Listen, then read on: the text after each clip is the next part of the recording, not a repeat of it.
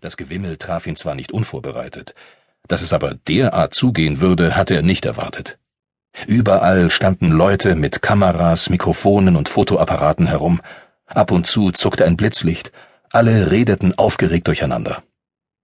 Kluftinger senkte den Kopf, um möglichst ungesehen an den Pressevertretern vorbeizukommen, von denen er nur die wenigsten kannte. Die Logos auf ihren Geräten verrieten, dass sich mittlerweile ganz Deutschland für diesen spektakulären Fall interessierte. Der Kommissar hatte es beinahe bis in den kleinen Besprechungsraum geschafft, da hörte er hinter sich eine durchdringende Stimme über den Gang rufen. Ah, der Herr Hauptkommissar. Du Klufti, komm, können wir vorher noch schnell was machen? Er seufzte. Die Stimme gehörte Rainer Leipert, dem Fotografen der Lokalzeitung, der immer dann zur Hochform auflief, wenn besonders viel auswärtige Presse anwesend war. Dann konnte er den Kollegen zeigen, wer hier der Platzhirsch war und wer über die besten Kontakte verfügte. Mit einem gequälten Lächeln drehte sich Kluftinger zu dem Fotografen um, der hektisch winkend auf ihn zukam. Du, Rainer, das ist jetzt ganz... Ah, pappalapapp. Los schnell ein paar Fotos vorab, bevor die da auf euch losgelassen werden. Na, wirklich, ich... Jetzt komm, ich hab mir schon was überlegt. Du stellst die ins Foyer vor die Vitrine mit den historischen Polizeimützen und... Hoi, der Lodenbacher ist ja auch schon da. Kluftinger deutete vage in Richtung Eingang. Er wusste, dass Leiperts Aufmerksamkeit sehr selektiv war und immer dem gerade ranghöchsten oder prominentesten Anwesenden galt. Wo? Er entschwand in die Richtung, in die Kluftinger gezeigt hatte. Der Kommissar stieß erleichtert die Luft aus und verschwand in dem kleinen Besprechungsraum. Die Stimmung hier unterschied sich drastisch von dem aufgekratzten Gewusel auf dem Gang. Eugen Strobel und Roland Hefele saßen gelangweilt am Tisch und spielten wortlos mit den Kaffeebechern in ihren Händen. Sie sahen nur kurz auf, als ihr Chef den Raum betrat, und versanken dann wieder in ihrer Lethargie. Nur Richard Meyer lief aufgeregt hin und her, wobei er angestrengt auf die Karteikärtchen in seinen Händen starrte und halblaut vor sich hinsprach. Kluftinger setzte gerade an, die anderen Kollegen zu fragen, was Meyer da treibe, da kam von Strobel schon die Antwort. Der Ritchie ist heute wichtig, ist doch seit neuestem stellvertretender Pressebeauftragter. Und der Echte ist ausgerechnet jetzt in Urlaub, wo es mal was zum Vermelden gibt. Da muss jetzt eben der Herr Meyer die Journalisten foltern. Moderieren. Hä?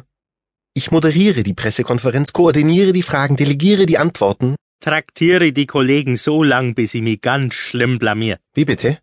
Du weißt schon, was ich mein. Meinst du, ich mach das gerne, hier vor die Presse zu gehen? Die anderen drei Kollegen sahen sich vielsagend an. Meyers Gesicht verfärbte sich rot. Ah, das ist mir doch egal, was ihr denkt. Ich würde mir an eurer Stelle lieber mal überlegen, warum die mich dafür ausgesucht haben und nicht einen von euch. Weil wir nicht so mediengeil sind? Oder weil wir lieber richtige Polizeiarbeit machen? Kluftinger hatte das Gefühl, die Situation entschärfen zu müssen. Jetzt beruhigt euch alle mal. Keiner von uns freut sich über so dämliche Pressekonferenzen. Meyer wollte noch etwas sagen, doch der Kommissar ließ ihn nicht zu Wort kommen. Und trotzdem sind wir hier, weil das heutzutage halt dazugehört. Also reißt euch zusammen, dann haben wir es wenigstens schnell hinter uns. Es klopfte an der Tür und ein uniformierter Polizist steckte seinen Kopf herein. Wo bleibt ihr denn? Es geht gleich los. Also dann, Leid. Fangen wir an. Wird mal fertig, kommt mal heim. Kluftinger klatschte in die Hände. Und schaltet bitte eure Handys aus, fügte Meyer noch hinzu, wobei sein Chef ihn seufzend durch die Tür schob. Die Journalisten hatten bereits Platz genommen und ihre Kameras und Mikrofone aufgebaut. Das Durcheinander war nunmehr einer gespannten Ruhe gewichen. Nur hin und wieder klackte ein Fotoapparat. Kluftinger wunderte sich, dass auch Georg Böhm an den zusammengerückten Tischen saß, die das Podium bildeten. Dass Lodenbacher selbst den Gerichtsmediziner herzitiert hatte, zeigte, wie wichtig ihm die Veranstaltung war. Gerade als sie sich setzten, stürmte auch noch Willi Renn in den Raum. Zu Kluftingers Entsetzen noch immer in dem weißen Ganzkörperanzug, mit dem er eben noch in dem blutbesudelten Taxi Meine Herren, die Damen. Dietmar Lodenbacher bahnte sich seinen Weg durch die Menge.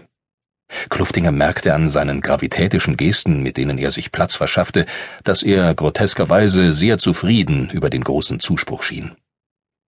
Er hatte das Podium noch nicht erreicht, da rief ihm einer der Journalisten zu Wo ist denn der Pressesprecher, der Herr Bachmann? Der ist in Urlaub. Offenbar hat er hellseherische Fähigkeiten. Kluftinger beobachtete anerkennend, wie Lodenbacher mit ein paar Scherzen die Stimmung auflockerte. Die nächste Bemerkung trübte diese jedoch gleich wieder ein.